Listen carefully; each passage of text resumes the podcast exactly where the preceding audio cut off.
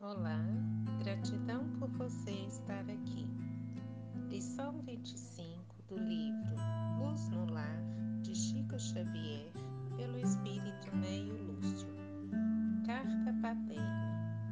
Meu filho, não tinhas razão em favor da cólera.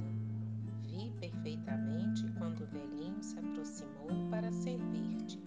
Trazia um coração amoroso e atento que não soubeste compreender. Deste uma ordem que o pobrezinho não ouviu tão bem quanto desejavas. Repetiste-a e, porque novamente te perguntasse qualquer coisa, proferiste palavras freias que lhe feriram as fibras mais íntimas. Como foste injusto! Quando nasceste, o antigo servidor já vencera muitos invernos e servira a muita gente. Enfraqueceram-se-lhe os ouvidos ante as imperiosas determinações alheias. Nunca refletiste na neblina que lhe enevou o olhar? Adquiriu-a trabalhando à noite, enquanto dormias despreocupado. Sabes por que ele traz as pernas trêmulas? Devorou muitas léguas a pé solucionando problemas dos outros. Irritas-te quando se demora a movimentar-se a teu mando. Contudo, exiges o automóvel para viagem de dois quilômetros. Em muitas ocasiões queixaste contra ele.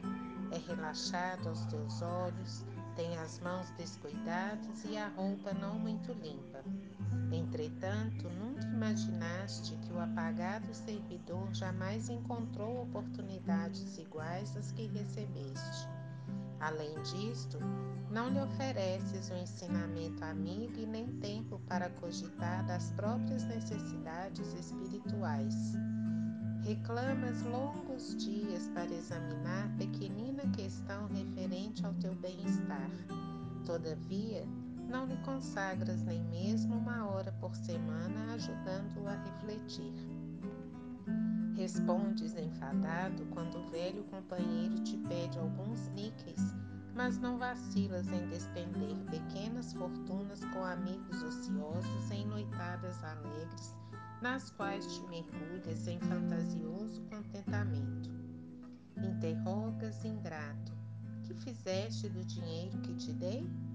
Esqueces que o servidor de fronte enrugada não dispôs de tempo e recurso para calcular com exatidão os processos de ganhar além do necessário e não conseguiu o ensejo de ilustrar o raciocínio com o refinamento que caracteriza o teu.